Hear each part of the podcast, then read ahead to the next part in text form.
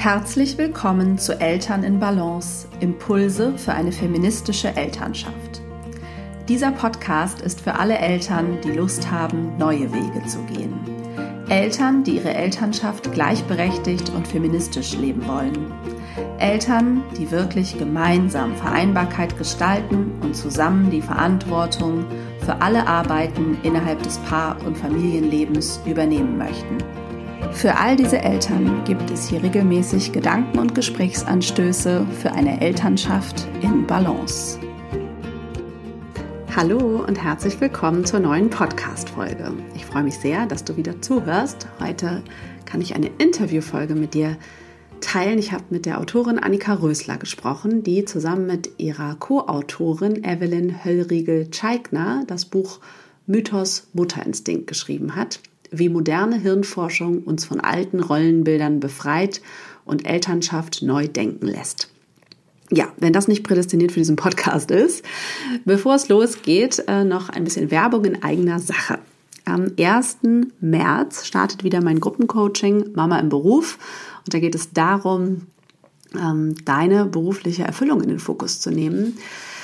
Viele, viele Mütter äh, erleben berufliche Umbruchssituationen eben mit dem Mutterwerden oder in den Jahren danach. Das hat verschiedenste strukturelle Gründe, äh, weswegen dann die bisherige Arbeitsstelle nicht mehr passt oder Mütter dann nicht mehr unterstützt und gefördert werden.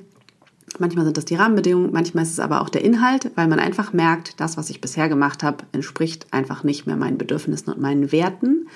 Und wenn dich deine berufliche Situation beschäftigt und du da gern was verändern möchtest, dann äh, schau dir das mal beim Berufsgruppencoaching unbedingt an. Den Link findest du in den Show Notes und ähm, vielleicht begleite ich dann auch dich ab 1. März zu diesem Thema. Ja, aber jetzt geht's los. Viel Freude mit der neuen Podcast-Folge. So, hallo und herzlich willkommen, liebe Annika. Ich freue mich sehr, dass wir heute über dein bzw. euer tolles Buch sprechen.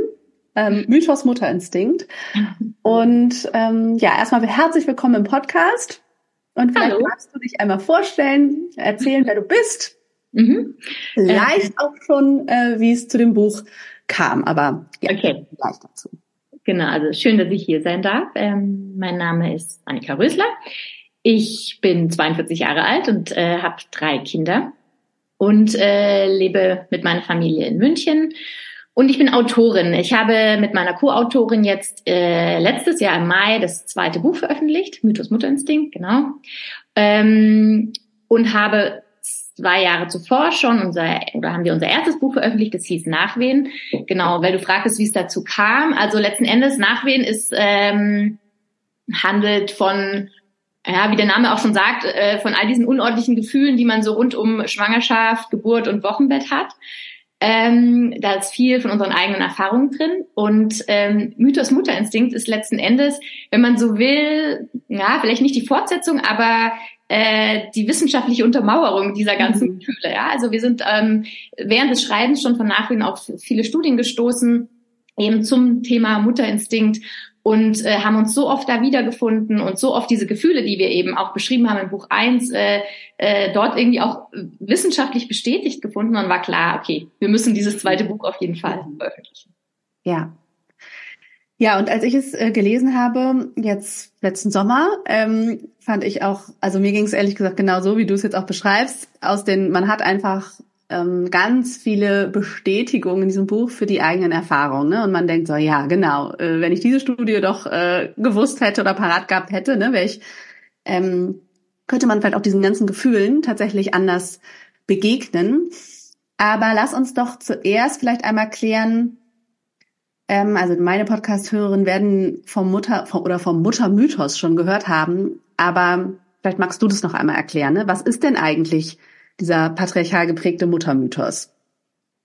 Naja, also wenn wir eben von diesem Mutterinstinkt sprechen, dann ähm, verstehen wir da ja eigentlich nicht äh, darunter ein Instinkt, also was wir sonst unter Instinkt verstehen. Also ein Instinkt ist ja so ein, äh, eine natürliche Antriebsweise zu bestimmten Verhalten. Ähm, also genau. Aber bei, ähm, bei dem Mutterinstinkt sieht es ja anders aus. Also da, da da stecken wir viel mehr rein. Also da stecken wir zum Beispiel die bedingungslose Liebe von äh, der Stunde Null rein. Ähm, wir verbinden damit wirklich viele Verbindlichkeiten auch. Also dass wir, dass wir eben gerade, weil wir diese Mutterliebe haben, immer präsent sind. Und das alles natürlich gratis, weil wir machen es ja gerne, dass wir vor allen Dingen alles immer am besten wissen, dass wir dieses Wissen auf Knopfdruck haben. Mhm. Ähm, genau, also das ist so dieser Müttermythos, also Wissen, mhm. Liebe auf Knopfdruck. Ja. Und ich verbinde, also bei mh, dieser ich, das stimmt, der Mutterinstinkt gehört sozusagen zum Muttermythos, würde ich mhm. sagen. Ne? Also da, da gehört sogar noch mehr, also zum Muttermythos gehört noch ein bisschen mehr. Nämlich ja auch diese, diese gesellschaftliche Überzeugung, äh, die Mutter ist sozusagen die wichtigste Person für das Kind oder dass die Mutter gehört zum Kind. So, ne? Dieses, äh, die muss eigentlich da sozusagen an allererster Stelle stehen. Aber die, diese Gefühle und diese Erwartung, ich werde das Kind von Stunde null lieben, wie du gesagt hast, und ich werde wissen, was es braucht und und und äh, ja bin sozusagen automatisch Expertin für das Kind. Ne? Das ist ja so dieses, ähm, was suggeriert wird und wenn es dann nicht so ist äh, oder sich anders anfühlt, ähm, was ja Müttern wahnsinnig viel Druck ähm, ja macht. Es ist tatsächlich so, dass in meinen Beratungen und Coachings würde ich sagen, ist eins der Haupt Themen und Schmerzpunkte ist immer wieder die Mutterrolle, das Mutterbild und diese Erwartungen, die damit einhergehen, angefangen eben, also von Anfang an, aber die Erwartungen verändern sich natürlich dann auch ein bisschen, wenn Kinder älter werden, was dann dazugehört sozusagen zum Muttersein. Und nun widerlegt ja aber zum Glück euer Buch und die Studien, die ihr zusammengetragen habt, widerlegen, dass es den Mutterinstinkt gibt oder dass der sozusagen wie so ein wie so eine angeborene Sache für äh, äh, weiblich sozialisierte, weiblich gelesene äh, Personen ist. Ähm, und ihr sprecht vom Fürsorgemuskel, richtig? Genau, also wir nennen das ähm, ein Fürsorgemuskel, einfach weil es ähm, ein Lernen ist. Eine Elternschaft ist ein Lernen. Wir haben auch oft, als wir dieses Buch veröffentlicht haben, ähm, geschrieben oder gesagt bekommen, na ja, gut, aber dann haben halt einfach die Väter auch einen Instinkt, dann gibt's halt auch einen Vaterinstinkt oder einen Elterninstinkt. Und ich persönlich wehre mich extrem gegen dieses Wort Instinkt, weil ähm, es eben nicht angeboren ist. Also dieser Fürsorgemuskel wird einfach ausgebildet und der beginnt bei ähm, gebärenden Frauen eben schon in der Schwangerschaft. Also es ist wie so, als ob dieser Muskel in der Schwangerschaft so ein Warm-up erhält. Ähm, dadurch fällt es einer gebärenden Frau möglicherweise ein bisschen leichter dann auch ins Training zu kommen, wenn das Kind dann auf der Welt ist. Aber sie muss weiter trainieren, sie muss weiter äh, bei ihrem Kind sein, mit ihrem Kind sein und ähm, ja auch Fehler machen und daraus lernen. Ähm, und also allein diese Erkenntnis finde ich schon so wichtig, dass es eben mhm. nicht auf Knopfdruck da ist, sondern dass wir, dass wir da langsam darauf vorbereitet werden, dass es aber auch ähm, völlig individuell abläuft. Ja, also wir wissen, dass ähm, also wir nennen es Muskel, aber im Endeffekt äh, gibt es ja entstehen Hirnveränderungen. Also ähm, letzten Endes sind diese Hirnveränderungen, die die in dem Fall jetzt die gebärenden Frauen auf das Muttersein vorbereiten sollen zur bestmöglichen Fürsorge, sind höchst individuell. Also während äh, eine Mutter da eine ganz ähm, ja ganz starke Hirnveränderungen hat, hat eine andere Mutter vielleicht eher weniger. Also selbst da können wir nicht sagen ähm, ja, die Mutter haben die Superpower, weil es in der Schwangerschaft irgendwie da schon was passiert. Es ist, ähm, ja, wie gesagt, höchst individuell und wir wissen sogar, dass ähm, je mehr da im Kopf passiert, je mehr da umstrukturiert wird, desto äh, leichter wird es der Mutter dann auch fallen, dann letzten Endes eine Bindung aufzubauen. Also wir können schon in gewisser Weise so ähm, ja ein bisschen Rückschlüsse auch auf die Mutter-Kind-Bindung sogar ähm, machen. Mhm. Ja, also nicht, wie es dann tatsächlich wird, aber ob es ihr eben eher leicht oder eher schwer fallen wird. Also es ist wirklich mhm. ein Prozess. Ich konnte das ja auch, also ich persönlich konnte das so fühlen, ja auch beim Lesen, weil ich habe ja auch mittlerweile drei Kinder und kann es total an meiner eigenen Geschichte eben auch, wie ihr es auch beschrieben habt, ne, so ablesen, wie ich das Gefühl hatte, mein Muskel hat sich eindeutig weiterentwickelt. Ich habe es auch mal irgendwann als mein Herz wurde immer größer beschrieben. Das, ne, also dieses Gefühl, man muss erstmal dieses Kinderlieben und Bindung aufbauen lernen. Das fiel mir überhaupt nicht leicht beim ersten Kind, weil es, glaube ich, auch eher überwältigend vielleicht war auf allen möglichen Ebenen dieses Mutterwerden. Und ähm, das finde ich auch so wichtig, dass das, äh, also bei euch auch in eurem Buch, dass es das diese Prozesse der Mutter ja mit einschließt und nicht nur ne, was passiert in der Mutter-Kind-Bindung, sondern was passiert eigentlich auch im Leben der Mutter und natürlich der Eltern. Und nun haben wir ja auch die Besonderheit des 50-50-Modells. Das heißt, ich kann erst recht ablesen und sehen, äh, wie sich sozusagen dieser Muskel bei uns beiden ähm, äh, total verändert hat ne? und wie das deswegen auch leichter wurde, würde ich sagen, mit jedem Kind. Ähm, und gleichzeitig finde ich es auch super wichtig, sich nochmal bewusst zu machen, dass das ja Rahmenbedingungen sind, wenn ich es richtig verstanden habe, und dass die auch noch nicht final erforscht sind, die dazu beitragen. Ne? Also es ist ja kein Zufall sozusagen, äh, ob sich dieser Muskel ausbildet oder wie er sich ausbildet, sondern da, da spielen ja bestimmte Faktoren eine Rolle. Äußere Rahmenbedingungen und welche, die man auch, also die man teilweise nicht beeinflussen kann, die mit der eigenen Geschichte sicherlich auch zu tun haben ne, und der eigenen Bindungserfahrung, aber auch schon strukturelle Rahmenbedingungen, Unterstützung erinnere ich als einen Faktor. Genau. Magst du dazu noch was sagen, weil das finde ich auch einfach so wichtiges Wissen. Ja, also es, es zeigt uns halt als Gesellschaft ganz klar, wie wir mit schon Schwangeren eben umgehen müssen. Ja, dass mhm. wie wichtig dieser Support schon in der Schwangerschaft ist. Wie, wie oft hört man ja, Schwangerschaft ist keine Krankheit.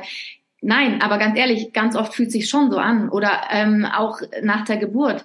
Man ist ja in so einer vulnerablen Phase. Mhm. Ähm, und da muss von, von außen einfach so viel mehr ähm, Respekt, Akzeptanz, so viel mehr gefordert werden auch, dass man, dass man diese Möglichkeit eben auch hat. Und nicht nur währenddessen, sondern dass man auch einfach weiß, okay, ähm, bei der Mutter, die hat möglicherweise noch ein bisschen Probleme beim Einstieg erstens, dass es gesellschaftlich akzeptiert ist, dass ich äh, mit meinem Kind nach Hause komme und nicht die große Liebe äh, empfinde. Und das ist aber dann auch, das, keine Ahnung, ich meine, wir gehen nach sechs Wochen zum Frauenarzt zu dieser Abschlussuntersuchung. Und ähm, was wird da gecheckt? Ja, also ich, die, die, die Gebärmutter wird gecheckt. Wenn man äh, einen guten Frauenarzt, eine gute Frauenärztin hat, wird noch ganz schon ganz kurz gesprochen, wie es einem geht. Aber das war es ja dann auch schon. Und ähm, da, also ich finde, diese Nachsorge kommt viel zu kurz, weil ja. wir ja wissen, dass es ein Muskel ist und weil wir ja wissen, dass wir weiter ähm, äh, daran arbeiten können. Auch ich finde es auch so entlastend für all die äh, Frauen, die eben ähm, eine postpartale Depression entwickelt haben, dass es, dass, dass man diesen Frauen helfen kann, aber erstmal muss dieses Wissen da sein, okay, sie müssen tatsächlich Zeit mit ihrem Kind verbringen, sie müssen es aber überhaupt nicht genießen. Ja? Es muss jemand mhm. da sein, der ihnen auch, der sie auch anleitet ein bisschen und sagt, wie wie kannst du dein Kind lesen? Wie kannst du eine Bindung mhm. aufbauen? Genau, mhm. diese Dinge. Mhm. Ja, es ist ja auch einfach eine, die Mutter auffangen, ne, oder die gebärende Person auffangen und dieses, dieses Sicherheitsnetz irgendwie erstmal aufbauen, die Strukturen. Wenn das, es ist ja irgendwie auch total naheliegend, wenn das eine Person, oft die Mutter, im Grunde alleine tun soll und relativ isoliert äh, ist, besonders im ersten Lebensjahr, dann liegt es ja irgendwie nahe, dass da super viele ähm, Austauschmöglichkeiten und Unterstützungsmöglichkeiten in der Regel eben fehlen und diese der mentale Teil eigentlich, ne, dass der noch viel zu kurz kommt, das finde ich auch einfach also das ist einfach so, aber das da da hilft natürlich sozusagen dieses Wissen auch zu sagen, warum es so wichtig ist, ne, und so bedeutsam äh, die Care-Arbeit eben auch zu teilen. Ja. Ähm, und Vielleicht ähm, ist auch noch mal einfach als Hintergrundwissen, also weil es gibt ja im Grunde das habt ihr auch äh, beschrieben, eigentlich noch ganz wenig äh, Forschung ja auch zur Relevanz der Väter. Und also es wird auch ein bisschen mehr, aber ja, im Grunde, wenn wir jetzt eben von diesem ähm, Fürsorgemuskel ausgehen, würden, könnte man ja sagen, okay, wir müssen uns einfach beide Elternteile oder alle Elternteile angucken. Mhm. Auch ähm, nicht biologische Elternteile, das finde ich ja auch, ihr sprecht ja auch eben von äh, Adoptiveltern und so weiter, also dass eben alle diesen Muskel ja äh, also ne, ausbilden können. Ähm, und mir ist dabei auch nochmal so deutlich geworden, es gibt ja im Grunde leider aus dem System heraus nicht so richtig viel Interesse an Equal Care, weil wir einfach wollen auch, dass Care-Arbeit kostenlos bleibt, ne? Und möglichst viele Mütter, die jetzt einfach mal schön weitermachen. Das ist ja das, ähm, ja, weswegen dieser der Mythos des Mutterinstinkts auch irgendwie so wirksam ist oder so perfide, finde ich, an vielen Stellen. Ähm, magst du noch ein bisschen was zu dieser kulturellen Prägung sagen? Weil es ist ja das sicherlich auch das, was viele Mütter spüren. Ähm, ja, dieser Aspekt, wie haben wir das eigentlich gelernt, dass wir verantwortlich sind als Mütter? Ähm, ja, eins will ich noch ganz kurz vorwegnehmen, ja. also, äh, weil das hatte ich jetzt noch bislang noch nicht angesprochen, weil diese eben dieser Fürsorgemuskel mhm. ähm, und diese Hirnveränderungen, die ähm, gibt es eben, weil du es eben auch angesprochen hast mit den Vätern, die gibt es eben auch bei allen nicht gebärenden mhm. Eltern. Diese Studie mhm. kam raus, da waren wir schon kurz vor der Abgabe des Buchs, das war im August 22, äh, wurde eine Studie veröffentlicht, ähm, dass ähm, dass im Prinzip alle nicht gebärenden Eltern mit dem Kontakt zum Kind ebenfalls äh, diese Hirnveränderungen haben, die sie eben auf die Elternschaft äh, vorbereiten. Ähm, also im übertragenen Sinn eben genau auch diesen Muskel haben. Aber sie brauchen natürlich die Zeit mit dem Kind ähm, und eben nicht nur äh, vielleicht diese zwei Monate Elternzeit, wenn es hochkommt. Die mhm. meisten können sich ja, weil du es auch kulturell angesprochen hast, auch heute noch, die meisten können sich ja, oder das heißt die meisten, sehr viele können sich Elternzeit nicht wirklich leisten. Also bei unserem ersten Kind war es auch so, dass äh, mein Mann hat diese zwei Monate Monate genommen, die musste man ja nehmen, damit man überhaupt nehmen darf. Und alles andere war finanziell einfach nicht drin, weil er der, äh, weil er mehr verdient hat. Und äh, das heißt, wir waren da gezwungen, auch so in dieses alte Modell. Also ähm, und das, dieses Wissen eben, dass, dass, ähm, dass eben nicht die Mütter immer die beste Bezugsperson äh, Bezugspersonen sind, ist so enorm wichtig. Aber wie du sagst, es ist, äh, ich meine, das Wissen ist ja da, ja, und es ist ja eine, eine, eine unglaublich wertvolle äh, Studie und neu, aber offensichtlich sprechen immer noch sehr wenige Leute darüber, weil es natürlich ja sehr unschön ist. Es passt nicht so ganz ins, in das Modell. Wir müssen unglaublich viel umstellen. Wir müssen uns auf einmal überlegen, naja, ja. äh, Care-Arbeit ist ja vielleicht doch nicht ganz gratis und ähm, wenn, wenn das auch wie, wenn es jetzt auch die Männer machen können, also ich glaube nicht, dass die das gratis mhm. machen. Ja, also in, in diesem Sinne, wie wir ja. das, wie wir Frauen das machen. Also ja. ähm, genau, also letzten Endes ähm, ja, müssen wir da als Gesellschaft wirklich umdenken und müssen dieses, diese Idealisierung von Mutterschaft auch einfach hinter uns lassen. Mhm. Vor allem, wenn wir bedenken, dass diese Idealisierung schon, wenn wir ein bisschen in die Geschichte gehen, immer, ähm, es wurde uns eigentlich immer nur von Männern erzählt und es waren gar nicht mal so viele, die gesagt haben, nur Frauen ähm, können das, nur Frauen sind in der Lage, äh, richtig zu bemuttern und finden Freude daran und sind die Hauptverantwortliche in der Familie. Ja, also und letzten Endes hat es damals dann auch Darwin mit seiner Evolutionstheorie biologisiert. Also die Frauen mit ihren kleineren Gehirnen, Gehirnen sind zum Kümmern prädestiniert und die Männer sind expansiv und äh, dominant.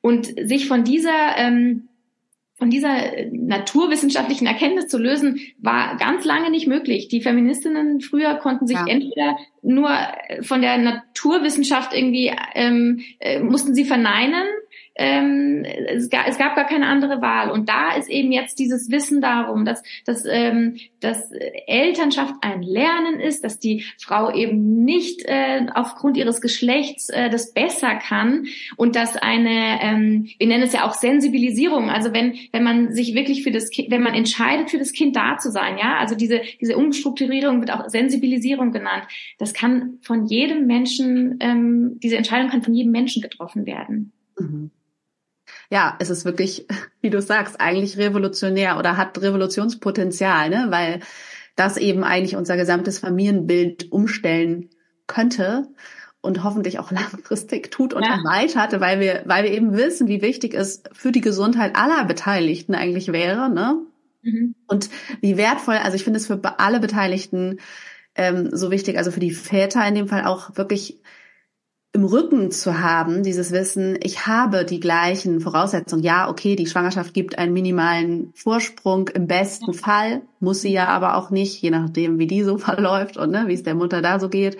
Ähm, aber das ist ja auch eine wirklich wichtige Grundvoraussetzung, damit, also viele Väter haben ja auch einfach Zweifel, ne? Dann äh, ja. und äh, wir haben eben wenig Unterstützung auch oft, wenn sie denn die Care-Arbeit zu größeren Teilen übernehmen ähm, ist es ja auch nicht so, dann wird, wird ihnen zwar ja vordergründig auch viel applaudiert einerseits, aber am Ende des Tages sind sie trotzdem auch allein zu Hause mit dem Kind oder den Kindern und haben sicherlich auch Selbstzweifel, ne, ob sie denn jetzt die richtige Person sind, weil der Muttermythos ja auch auf die wirkt. Also genau. er hat ja auch kulturell die Väter total stark geprägt. Genau, erstens hat er sie geprägt und zweitens muss man auch sehen, dass es tatsächlich viele Kinder gibt, die ähm, gerade zu Beginn ähm, tatsächlich die Mutter bevorzugen. Natürlich ist es auch durch Stillen in gewisser Weise klar, auch äh, äh, wird es natürlich forciert, aber auch jetzt mal ganz abgesehen von von Stillen. Ähm, und es liegt daran, dass die dass die Mütter schon, also die gebärenden Mütter schon vorbereitet sind und schneller auf ihr Kind reagieren. Mhm. Also wie oft ist es doch so, wenn man ein Neugeborenes hat, dann hört man das schon schmatzen Herzen, es schreit noch gar nicht ja. und man hört es schon an. Ja. Wir sind einfach aufgrund der Schwangerschaft vorbereitet und mhm. reagieren schneller. Und das Kind ist ja nicht blöd. Das checkt, okay, okay, wenn ich mich melde, ist Mama die Erste, dann möchte ich doch bitte auch die Mama haben. Mhm. Und ähm, das kann man jetzt auch nicht von heute auf morgen ändern, aber dieses Wissen darum, dass ich mich als Vater in dem Fall dazu entscheiden kann, dieses Kind da schmatzen zu hören. Weil mein Mann zum Beispiel, mhm. der schreckt bei jedem Gesch Ge Geräusch hier in der Wohnung auf, was ich überhaupt nicht höre. Ja, dann steht mhm. er im Bett und er hört es sehr wohl. Also es ist eine Entscheidung, okay, ich höre jetzt dieses mhm. Kind, ich bin verantwortlich ja. für dieses Kind und ich lerne, ich, ich, ich, ich wachse da rein. Es wird nicht mhm. beim ersten Mal klappen, aber das ist ja schon ganz oft so, was man dann so hört, ja, das macht dann meine Frau, ich kann ja nicht stillen oder ich gehe gleich ins Wohnzimmer und äh, weil ich arbeiten muss äh, am nächsten Tag. Mhm die Väter können es lernen. Es dauert halt ein bisschen. Und dieses Wissen ist, glaube ich, für viele hilfreich, weil äh, ich meine, ich kenne es auch äh, von mir als Mutter. Es gibt ja auch so Phasen, wo dann die Kinder nur den Vater wollen. Also bei uns war das zumindest so. Ja. Das ist auch irgendwie nicht schön, ja. Also es fühlt sich mhm. wirklich so, ähm, ja, man ist irgendwie jetzt gerade nicht gewollt. Und wenn man aber das weiß, woran das liegt, dann kann man da finde ich viel besser mit umgehen mhm. Ja, das stimmt. Naja, und ich denke auch gerade beim ersten Kind hat man ja eben gar keine Erfahrungswissen, auf was man Bezug nehmen kann. Das heißt, umso mehr hilft dann Wissen auch schon als Voraussetzung, was zu gestalten. Bei weiteren Kindern, so wie wir es jetzt beide ähm, schon haben, klar weiß man genau, es funktioniert. Einer hört dieses Kind, der andere hört das andere. Irgendein großes Kind hört man schon gar nicht mehr, wenn das nachts allein auf Klo geht, kriegt man das gar nicht mehr mit oder so, ne?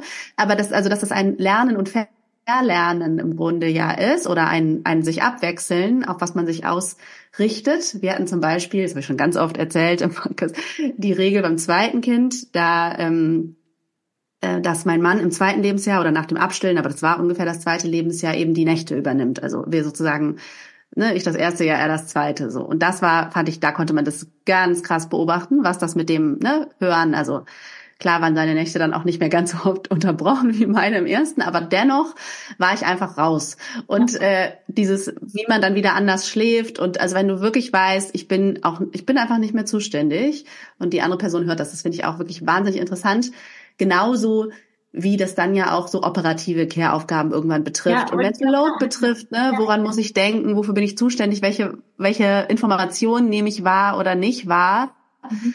Ähm, und ich glaube, wie gesagt, gerade Klar, mit mehreren Kindern ist es irgendwann eh nicht, also oder ich stelle mir es unfassbar gar nicht leistbar vor, alleine für für alle im Grunde zuständig zu sein. Das ist ja wirklich Wahnsinn. Aber ähm, wie gesagt, beim ersten Kind kann man das ja oft noch leisten oder ist man ja fast so ein bisschen überbesetzt, würde ich sagen, als Elternpaar mit einem äh, Baby, so dass es, glaube ich, da dieses Wissen besonders wichtig ist, um sich zu sagen, okay, aber wer hört sozusagen auf was oder wer ist für was zuständig? Ne? Das ist, finde ich, wirklich äh, wichtig und gleichzeitig, glaube ich, ist es eben auch auf einer Ebene schwer für viele Menschen, weil es hm, diese Fürsorge für ein Kind ja auch ein bisschen eben entmystifiziert. Ne? Also es ist dann eben auch eben nicht dieses, oh Gott, wir tun das alles so aus Liebe und es fällt mir alles so leicht von alleine, sondern es wird im Grunde klar, okay, es ist ein Lernprozess, ja. eine Art Job, den ich, ja, wozu ich Dinge lerne, weil ich sie lernen will oder eben nicht will.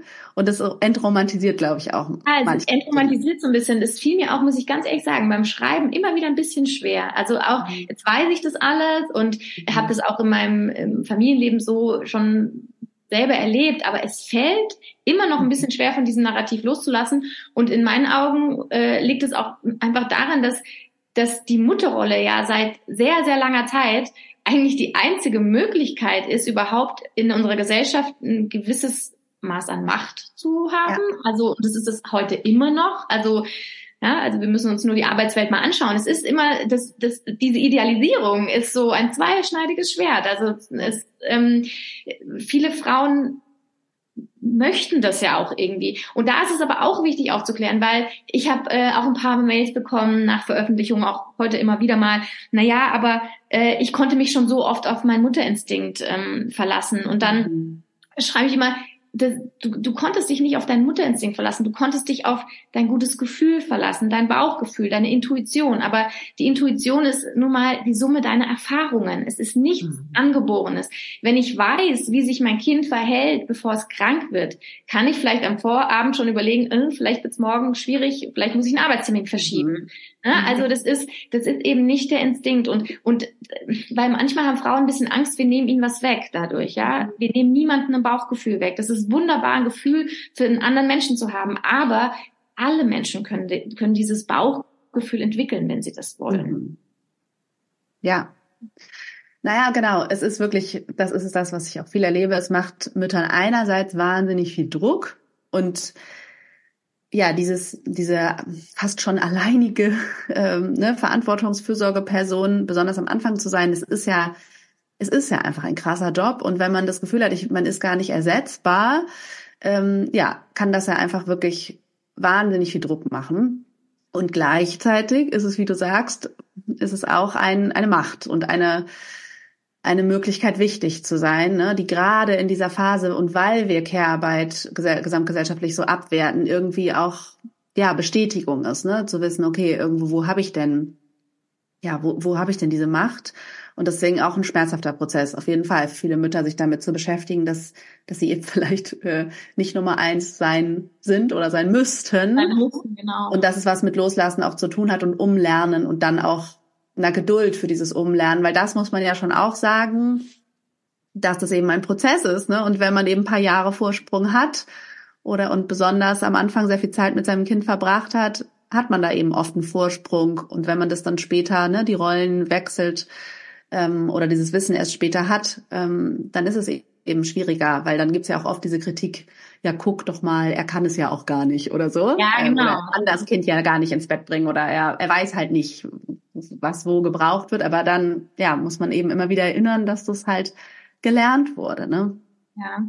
ja, und solange auch die Gesellschaft immer noch so die Mutter wirklich als Hauptverantwortliche ja. sieht, im, im, jetzt auch äh, bezogen auf die Care-Arbeit, weil das ist immer noch so. Und ich merke das auch bei mir, dass mein Mann stört es null, wenn es hier aussieht wie Sau und es kommt Besuch. Mhm. Mich schon irgendwie. Und nicht, weil ich jetzt da so wahnsinnig pedantisch bin, aber weil ich doch noch in mir drin habe, naja, also wem, wem wird's denn, ähm, wer ist denn verantwortlich dafür eigentlich dann, ja? Oder wer, wer ist dann die Schuldige oder die, ja, dafür, dass ja. es Bild aussieht. Solange das halt immer noch die Frauen sind, und das sind wir in den Köpfen noch, äh, da, dann ist es halt auch wirklich schwierig, irgendwie davon abzulassen und sich mal locker zu machen. Weil nichts finde ich schlimmer als diesen Satz, entspann dich doch mal. Das, ja, ja. Äh, wir wurden jahrzehntelang, äh, wurden wir darauf äh, getrimmt, uns nicht zu entspannen und immer mhm. verfügbar zu sein.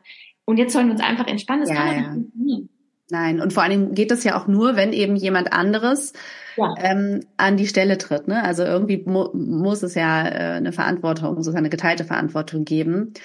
Was würdest du denn aus deiner Erfahrung oder dem Austausch sagen, unterstützt trotzdem ähm, sich, ja, also vom Muttermythos oder dem, der Idee des Mutterinstinkts nicht zu verabschieden, aber ja, also den immer wieder loszulassen oder dieses, ähm, also ist es einerseits das Wissen, ähm, was sind da weitere Faktoren? Und du hattest ja auch schon ein paar äußere Rahmenbedingungen genannt. Also ich meine, ich muss auch allein jetzt gerade schon an diese komische neue Elterngeldregelung mit dem, jetzt gibt's nur noch einen gemeinsamen Monat oder so. Das ist natürlich schon mal gar keine Unterstützung, um irgendeine Einarbeitung oder gemeinsame Arbeit hinzukriegen. Also was ist eigentlich, äh, was bräuchten wir da eben? Mehr, entweder von Rahmenbedingungen, aber auch, ja, wie können wir uns da selber teilweise vielleicht drum kümmern? Was sind da so Faktoren? Ja, also dieses selber drum kümmern ist halt immer schwer. Das ist, das ist ja das, was passiert. Wir sollen es auf individueller Ebene lösen. Mhm. Ähm, es ist, das geht bei manchen, aber da gehört auch oft, gehören die finanziellen Mittel halt dann dazu. Ähm, also klar, wir brauchen ähm, wir brauchen einfach einen anderen Umgang mit Zeit, auch wenn man, wenn wir, wenn wir eine Familie gründen, ja, also ähm, und das kann nun mal nur von außen geschehen. Ja. Das, ich kenne schon einige, die, die das genauso leben, aber das ist halt, also wo der Vater auch direkt die Hälfte der Zeit übernimmt, mhm. aber das können sich die meisten überhaupt nicht leisten. Und ja. ähm, ja, das ist dann wirklich immer, also da hilft meines Erachtens dann nur, also auf individueller Ebene kann man wirklich wenig machen. Da hilft nur, mhm. sich zumindest durch das Wissen die Schuld zu nehmen, ja, in viel, ja. vielerlei Hinsicht, ja, also auch wenn ich jetzt gerade an mein erstes Kind denke, äh, war eine schwierige Geburt, mir fiel es, wie du auch ges gesagt hast, überwältigend war es einfach nur. Es fiel mir sehr schwer, da reinzukommen. Ich, äh, also in, in diese Mutterschaft, in diese Mutterrolle reinzukommen. Jetzt habe ich glücklicherweise einen Mann, der, der das, der da sofort sich dem Kind angenommen hat und es ganz toll gemacht hat. Also eigentlich für das Kind die beste Lösung. Ich hatte ein bisschen Zeit, mich zu regenerieren. Mein Mann war da, aber ich habe mich extrem schuldig gefühlt, dass es so ist, ja. Mhm. Das, das können wir ändern. So, solche Dinge, mhm. unser Mindset können wir Stück für Stück mit dem Wissen ändern. Ansonsten können wir natürlich auch uns, äh, ja, ähm, können wir viel miteinander reden, ja, mit anderen ja. Eltern sprechen, mit anderen Müttern sprechen, uns organisieren. Aber ein Stück weit kommen wir da immer halt an eine Grenze. Ja? Also Auf letzten Endes Fall. müssen wir an dieser Mutterrolle müssen wir ähm, müssen wir drehen und dieses gesellschaftliche Narrativ liegt ja in uns allen. Also letzten Endes können wir da, das werden wir jetzt nicht innerhalb von zwei Jahren schaffen, ja. Aber wir können, glaube ich, in den nächsten Jahren, Jahrzehnten können wir da einiges ändern, wenn wir selber anfangen, zu denken. Mhm. Naja, und ich finde zum Beispiel ist ja auch eine strukturelle Erkenntnis, was eigentlich viel mehr in der ErzieherInnen-Ausbildung noch viel mehr Wert auf diesen, auf das Bindungsthema eigentlich gelegt ja. werden müsste. Ja. Also wie stark eigentlich die Beziehung, das ist eigentlich, das alles ist, ne? Das, also weil, wie ich es erlebe, ist es schon auch oft so noch so, ja, sehr pädagogisch aufgerichtet, ausgerichtet auf so diesen, was müssen Kinder lernen, Aspekt, mhm. anstatt zu gucken, okay, was ist denn eigentlich wirklich die Bindungsvoraussetzung und die Beziehung, weil das ja wichtige weitere Unterstützungsnetzwerke wären oder sind, ne, die Eltern einfach brauchen. Ne? Also ich finde gerade dieses ganze Support-Netz zu überdenken, strukturell, individuell zu gucken, genau, wie können wir uns da möglichst gut aufstellen oder andere erwachsene Bezugspersonen sozusagen im Boot haben von Anfang an möglichst oder auch später, aber ne, dass das einfach ein wichtiger Faktor ist der Entlastung, ich glaube, es hilft immer wieder, sich bewusst zu machen, gerade wenn das schlechte Gewissen da irgendwie reinkommt und meistens der Mutter eben dann suggeriert, keine Ahnung, dein Kind ist zu viel irgendwo anders, ähm, dann zu wissen, es ist wunderbar für mein Kind, wenn es bei einer anderen weiteren guten Bezugsperson oder ne, den Eltern von Freundinnen oder so ist. Also dieses, dieses Wissen, glaube ich, ist dann doch wichtig, immer wieder neu zu stärken. Ne? Was unterstützt uns?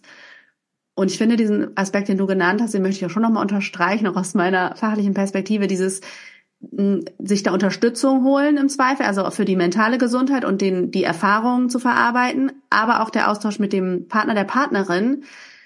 Ich glaube, dass es wirklich der, ein guter Anfang ist, auch immer wieder zu schildern, wie geht es mir, wie geht es dir, ne? Also, das eben nicht nur zu denken, sondern dann auch zu sagen, okay, wow, ich merke gerade, das fällt mir super schwer, hier das Chaos zu lassen äh, obwohl der Besuch gleich kommt oder so. Und das macht einen Unterschied, ne? Ob man das gesagt hat und der Partner dann eine Möglichkeit hat, das zu verstehen, ähm, anstatt diesen Stress nur in sich zu behalten und immer von sich selbst zu erwarten, oh, ich sollte ihn eigentlich nicht haben, ich sollte ihn nicht haben, ich, ich verdränge ihn, weißt du? Ähm, das glaube ich, dass wir das oft unterschätzen, ähm, was es doch macht, dieser Faktor von tausch dich mit anderen Eltern ähm, oder dem Partner der Partnerin zu diesen Themen aus. Ich finde das echt nochmal wichtig, weil super wichtig, ja. Auch so ja, diese, wir können eben doch ein bisschen was tun. So, also das verändert genau. ganz viel, ja. Genau. Und auch so dieses tatsächlich Planen schon im Vorfeld. Mir, mir hat, äh, als ich mit meinem ersten Kind schwanger war, hat mir ein Mann damals gesagt, also nicht mein Mann, ein, ein Freund, mhm. hat gesagt, lies bloß keine Bücher, keine Ratgeber. Ähm, also, ne, hat ein Mann mir gesagt. Und ich habe mhm. gedacht, ah ja, ich bin ja auch cool und das brauche ich alles nicht und ich höre da auf mein Gefühl. So, letzten Endes, ich glaube, was wir wirklich äh, tun können, ist eben schon im Vorfeld, wenn, äh, wenn die Frau schwanger ist, dass man sich auch in der Beziehung äh, wirklich einen Plan macht, wie das weitergeht, ja, dass man auch mhm. über ähm, Rentenansprüche spricht, dass man über Ausgleich spricht und ähm, also dass, dass das einfach im Vorfeld schon gesetzt ist und nicht da, da wirklich ein Stück weit die Romantik rausnimmt und mhm. äh, die Fakten da klar auf den Tisch legt. Weil ich merke das auch generell, also auch in dieser ganzen äh, dieses Elternwerden, ein bisschen weniger Romantik hätte mir beim ersten Kind echt geholfen, ein bisschen mhm. mehr Wissen. Und ähm, da eben auch in der Partnerschaft schon so ein bisschen vorbauen und wie du auch sagst, dieses Bindungsnetz aufbauen. Also ich finde, also gerade das Wochenbett vorzubereiten, ist eigentlich machbar, ja, dass man, dass man sich da irgendwie äh, ja, dass man sich so ein Netz aufbaut, wer da hilft. Aber das muss alles im Vorfeld passieren. Und das eben, da müssen wir uns ein Stück weit von eben diesem Müttermythos und dieser ganzen romantischen mhm. Vorstellung, Mutteridealisierung halt lösen. Mhm. Ja, das finde ich auch. Das nehme ich, das nehme ich auf jeden Fall mit. Diese, ähm, das Wissen, wie gesagt, zu streuen, was man eben doch tun kann. Und ich finde mich auch, das wird uns, da, das ist ja auch eine ach, eine, da würde man ja praktisch Teil des Muttermythos sein oder den wiederholen, indem man immer sagt, du musst dich eben nicht vorbereiten oder du, du weißt dann schon von alleine, was zu tun ist. Nein, du brauchst Wissen, du brauchst Unterstützung, du brauchst vielleicht teilweise Fachpersonen, die dir irgendwas beibringen und das ist es immer wert, sozusagen nicht, nicht von dir zu erwarten, dass du das alles selber äh, kannst und aus dir herauskommst. Ich finde, das kann man echt nicht oft genug in die Welt ja. äh, posaunen. Und dass wir alle Fehler machen werden. Und zwar ja. richtig viele. Ja. Und wir werden unsere Kinder auf einer gewissen Art und Weise immer irgendwie traumatisieren oder es fühlt sich so an. Aber wir ja. können es auch wieder gut machen. Mhm. Ja. Ja, liebe Annika, jetzt hast du schon äh, was Wichtiges gesagt oder vieles Wichtiges gesagt, aber auch noch ein Appell. Aber vielleicht gibt's noch was anderes, ähm, worüber wir nicht gesprochen haben, was dir noch total wichtig wäre, was du den HörerInnen, egal die Mütter oder die Väter, mit auf den Weg geben möchtest. Mhm. Also zum einen eben dieses ähm, keine Angst haben, Fehler zu machen. Mhm. Ähm, klar, dann, ähm, aber was mir besonders wichtig ist, und das, ich hatte es ja schon angesprochen, aber das, das ist mir nochmal wert, das zu wiederholen, eben nicht dieses wir nehmen niemanden was weg. Es, es gibt, mhm. wir nehmen kein Bauchgefühl weg. Das kann jede Frau ohne Mutterinstinkt kann ein super Bauchgefühl haben. Ähm, nur eben, es muss sich erst aufbauen, es muss sich erst entwickeln. Und das Tolle ist, dass es halt auch andere Menschen entwickeln können. Mhm. Ähm, genau. Ansonsten, ja, es ist halt, Elternschaft ist ähm, Trial and Error. Das muss man sich irgendwie bewusst sein und ähm, ein Stück weit die Romantik rausnehmen, so traurig es ist, aber. Ja. Und darin liegt, glaube ich, wirklich auch eine Chance. Wir wissen ja. ja. noch gar nicht, was, weißt du, was passiert, wenn das jetzt äh, über längere Jahre, also ich meine, jetzt ist das sozusagen alles noch immer sehr frisch, dass wir überhaupt so viel über ähm, ja Care-Arbeit oder die Entmystifizierung von Care-Arbeit sozusagen sprechen wenn ich mir vorstelle, das tun wir noch ein paar Jahre und es verändert sich was, es, in, es kommen ein paar weitere Müttergenerationen oder ne, ähm, dann wissen wir ja noch gar nicht, was das für die verändern wird und was das für einen Boden bereitet für Mütter und Väter, ne, was denen das ermöglicht. Äh, wir hängen, der Mensch hängt, glaube ich, gerne an, an, an altbekanntem. Aber wie wir eben auch wissen, es tut uns nicht so gut. Also wir haben echt viele Probleme ja auch und eine hohe Belastung von Müttern, eine mentale Belastung und körperliche Belastung, weil sie so verantwortlich, sich so verantwortlich fühlen und ihnen diese Verantwortung suggeriert wird. Und ja, ich bin gespannt, was sozusagen auch echt dadurch passiert, ne? Und ja, finde es ja, eine, so eine Sache vielleicht noch, weil ich glaube, das ja. Wichtigste machen wir, wenn wir auch darüber reden, wir machen das ohnehin schon. Wir, wir, ähm, wir prägen unsere Kinder ja damit. Wir prägen mhm. unsere Kinder mit ähm, einem ganz neuen Narrativ. Und das, und das geht wirklich intuitiv. Also da mhm. muss ich meinen Kindern gar keine großen Vorträge halten oder sowas. Die, ich finde das immer so toll, wenn zum Beispiel mein Kindergartenkind vor kurzem, da sage ich, ähm, Achtung, da kommt ein Radler und er sagt mir direkt, nee, das ist doch eine Radlerin, wo ich mir denke, hey, ich ja. habe nicht gesagt, bitte gendere jetzt, sondern ja, ja. Ähm, er hat es von sich aus gemacht. Oder ähm, ja, auch meine Schulkinder, das ist, es ist einfach so schön zu sehen, was mhm. die für ein anderes Familienbild haben, wenn man es schafft, es ihnen so vorzuleben. Und ich glaube, das ist das Wichtigste, was wir eigentlich machen können, weil das mhm. nur unsere Zukunft ist. Ja. Ja, ich danke dir für deine Zeit, äh, das Gespräch und natürlich das tolle Buch das äh, ja ich äh, natürlich in den Shownotes verlinke und allen HörerInnen total empfehlen kann. Ihr könnt es vor allen Dingen, würde ich sagen, auch, ähm, also ihr könnt es, ich dachte gerade, das ist ein super Geschenk sozusagen, ne, in der Schwangerschaft äh, zur Geburt, ähm, ähm, ja, reicht es weiter. Danke dir. Schön. schön, dass ich hier sein durfte. Ja, ich hoffe, das war wieder ein inspirierendes Gespräch für dich. Ich kann dir das Buch auf jeden Fall sehr ans Herz legen. Ich finde es eben besonders aus der Perspektive gleichberechtigter Elternschaft ähm, ja, sehr wohltuend und er liefert Eltern, die das so leben oder vorhaben, auf jeden Fall einige Beweise sozusagen für ihre persönlichen Erfahrungen. Ähm, es ist sicherlich ein gutes Geschenk für werdende Eltern. Ähm, ja, reicht es weiter. Und wenn dir die Folge gefallen hat, freue ich mich sehr, wenn du äh, bei Spotify ein paar Sterne hinterlässt oder bei iTunes ebenso, beziehungsweise da auch gleich noch eine kleine Bewertung schreibst, damit dieser Podcast auch von anderen Eltern gefunden wird. Ähm, ich danke dir fürs Zuhören. Ich wünsche dir zwei wunderbare Wochen und sende dir liebe Grüße. Bis zur neuen Folge.